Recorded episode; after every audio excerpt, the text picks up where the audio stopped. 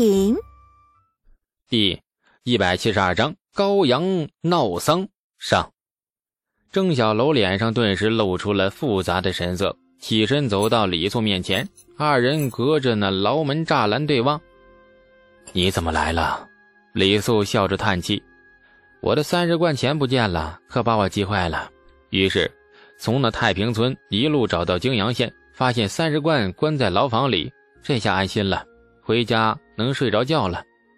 郑小楼嘴角微微一撇，又恢复了酷酷的样子。我杀了人，今生怕是还不上你的钱了。哎，早就知道这是一桩赔本的买卖。你那三十贯不会这么快就花光了吧？你告诉我藏在哪里，把它当做遗产留给我啊！能挽回多少算多少。这这家伙是来落井下石的吗？说说吧，到底怎么回事？周县令说你全招了，我觉得你应该是被屈打成招。世界上没那么蠢的人，刑具都没上就痛快招了。你说说，他们有没有对你动刑啊？没有。诱供呢？也没有。这件案子真的是你做的？你如此痛快的便招了？不错，大丈夫敢做敢当。郑某为民除害，有何不敢承认的？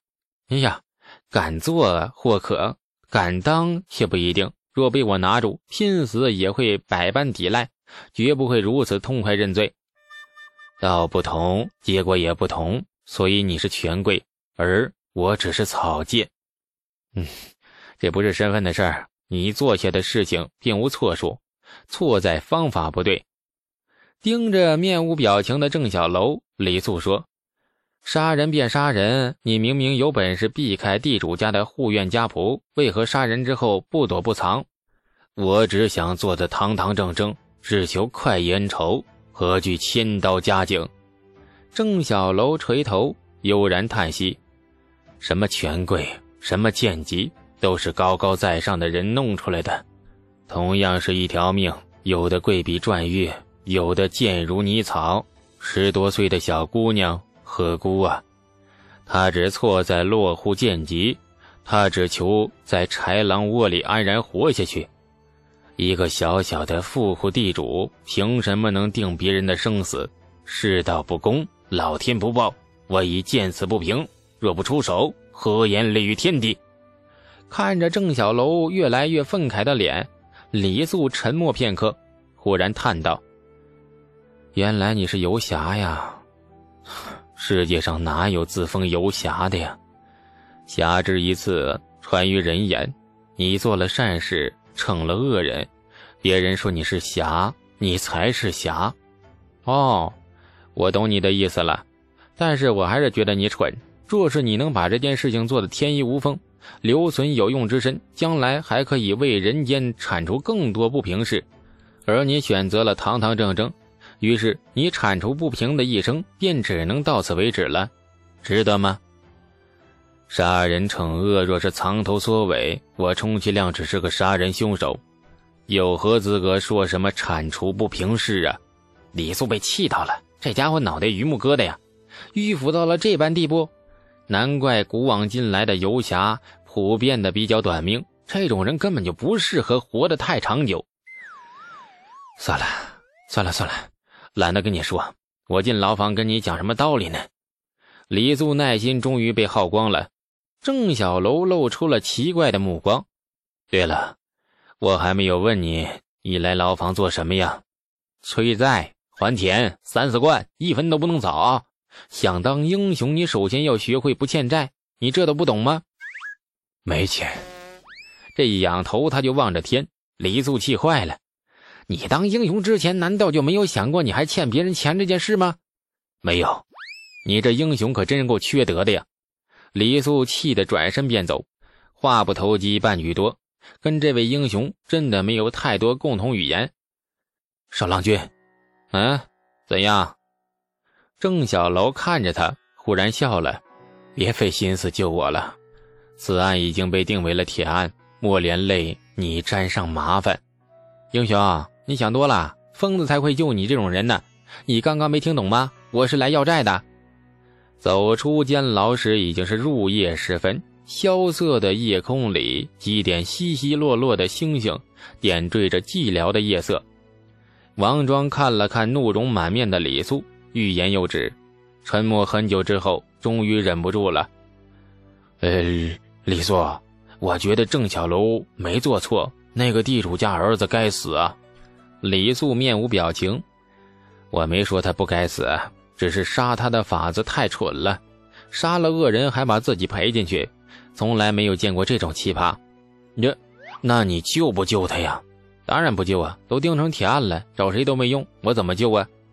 说完，李素抬步便走，王庄亦步亦趋的跟在后面，想说什么却又忍住。二人沉默走了半晌，李素忽然开口：“王庄，你去帮我办件事，啥事啊？”明日你进长安城，把你家老二召回来。王庄呆了呆，接着笑了：“ 你你不是说你不救郑小楼了吗？因为我刚刚才发现我疯了。哎呀，再说了，三十贯钱，你总不能真的打水漂吧？那么多钱呢？”第二天一大早，王庄便进了长安城。李素仍然无所事事的在太平村里东游西荡，摸鱼抓虾。郑小楼能不能救回来，李素毫无把握，只能看天意，没敢动别的歪心思。贞观年的吏治相对而言呢，还是很清廉的，寻常的官吏不敢收贿赂，也根本不会判那种变黑为白的冤案。李素若装一车银饼，半夜的送给周县令，恐怕会被他一口唾沫给吐死。第二天还会把那贿银上交，顺便再去御史台找个御史告他意图腐蚀国家干部。不用怀疑了，周县令真的可能干得出来。所以李素索性绝了这走歪门邪道的心思，案子被定成了铁案，几乎可以说是铁证如山，告到刑部大理寺都占不到道理。至于所谓的受害者的那家地主，李素根本懒得去走动。杀子之仇不共戴天，仇恨不可能化解得了，就不必去自找没趣了。思来想去，郑小楼的案子似乎已经成了死局，任何办法都无法解开，所以李素只能愁眉苦脸坐在河滩边发呆，脑子里堆满了浆糊似的，还不停的冒着泡。毫无预兆的一大块石头扑通一声扔进水里，李素被吓了一跳。接着便听到了银铃般的笑声，不用回头都知道那位刁蛮的高阳公主来了。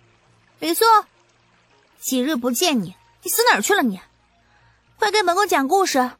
上次说那个诸葛亮草船借箭，后来呢？快说快说，不说的话我就视为揍你。后来呀，后来诸葛亮跟曹操说，就借你十万支箭，打完这一仗就还你。其实打仗的时候已经还你了，你看。全插进你麾下将士身上了。曹操气的是脸色发白，说：“我不借。”诸葛亮鄙视的说：“看你那小气样子，大家以后不要再愉快的玩耍了。”高阳公主瞪大了眼睛，听着呢。李素胡说八道。东阳坐在一旁的石头上，抬袖捂嘴轻笑。今日李素的故事说的很敷衍，心里装着事儿。没有太多精神应付这个无所事事的刁蛮公主，这就是草船借箭。高阳不敢置信的圆睁着杏眼，对呀，草船借箭。所以说诸葛亮的人品不咋地，都还没有借到手呢，就打算赖账了。李素说着，不知想起了什么不愉快的事，脸上露出怒容。我生平最恨赖账的人了，死了就了不起吗？就可以赖账不还了吗？活该上刑场一刀给砍了！喂，你到底在说什么啊？高阳不乐意了，红润的脸蛋上也露出了怒容。惹得他不高兴的人自然是李素。说草船借箭呢，你扯到哪儿去了？快说，后来呢？后来诸葛亮当然没有接到箭，回去后周瑜大都督一刀把他砍了。哈哈，大快人心，就这么办了。好了，故事说完了。乖啊，去河边玩啊！河边有好多螃蟹，一抓一个准儿。高阳终于听出李素的敷衍语气，不由凤颜大怒，圆瞪杏眼，双手叉腰。李素，你你竟敢糊弄本宫！李素也瞪圆了眼，哎，你再再敢吼我，下个月香水没了！你，皇姐，你看看这个刁民！高阳气坏了，开始找帮手。东阳嗔怪的瞪了他一眼，将气愤的高阳搂进怀里，温言安抚：“你这人，说话就好好说话嘛，你吓他干什么？远远见到你，便看出你气色不顺。到底谁惹你不痛快了？”李素叹气，摇头不语。这高阳虽然刁蛮，倒也不是纯粹的蛮不讲理。宫廷礼仪规矩森严，自然不可能培养出完全不讲道理的公主。这些日子与李素熟了，互相嘲讽几句，对骂几句，恶作剧一下都有过。此刻见李素果然神情不对，高阳也不使小性子了，余怒未消的哼声：“哼，有什么不痛快你就说嘛。若是有人欺负你，看在你每个月送本宫香水的份上，说不定我便帮你讨个公道。”哎呀，确实不痛快呀。但是不必劳烦公主殿下帮我讨回公道了。世人欠我的公道，我自己去讨来。东阳黛眉轻蹙，发生了什么事？一个地主，一个好色的儿子，一个苦命的贱籍丫鬟，还有一个为鸣不平而杀了人的报仇的侠士。整件事情啊，就是这样了。高阳不满，你说的我一个字都听不懂。李素笑了笑。将郑小楼犯下的案子从头到尾的细细说来，下集更精彩。感谢您的收听，去运用商店下载 Patreon 运用城市，在首页搜索海量有声书，或点击下方链接听更多小说等内容。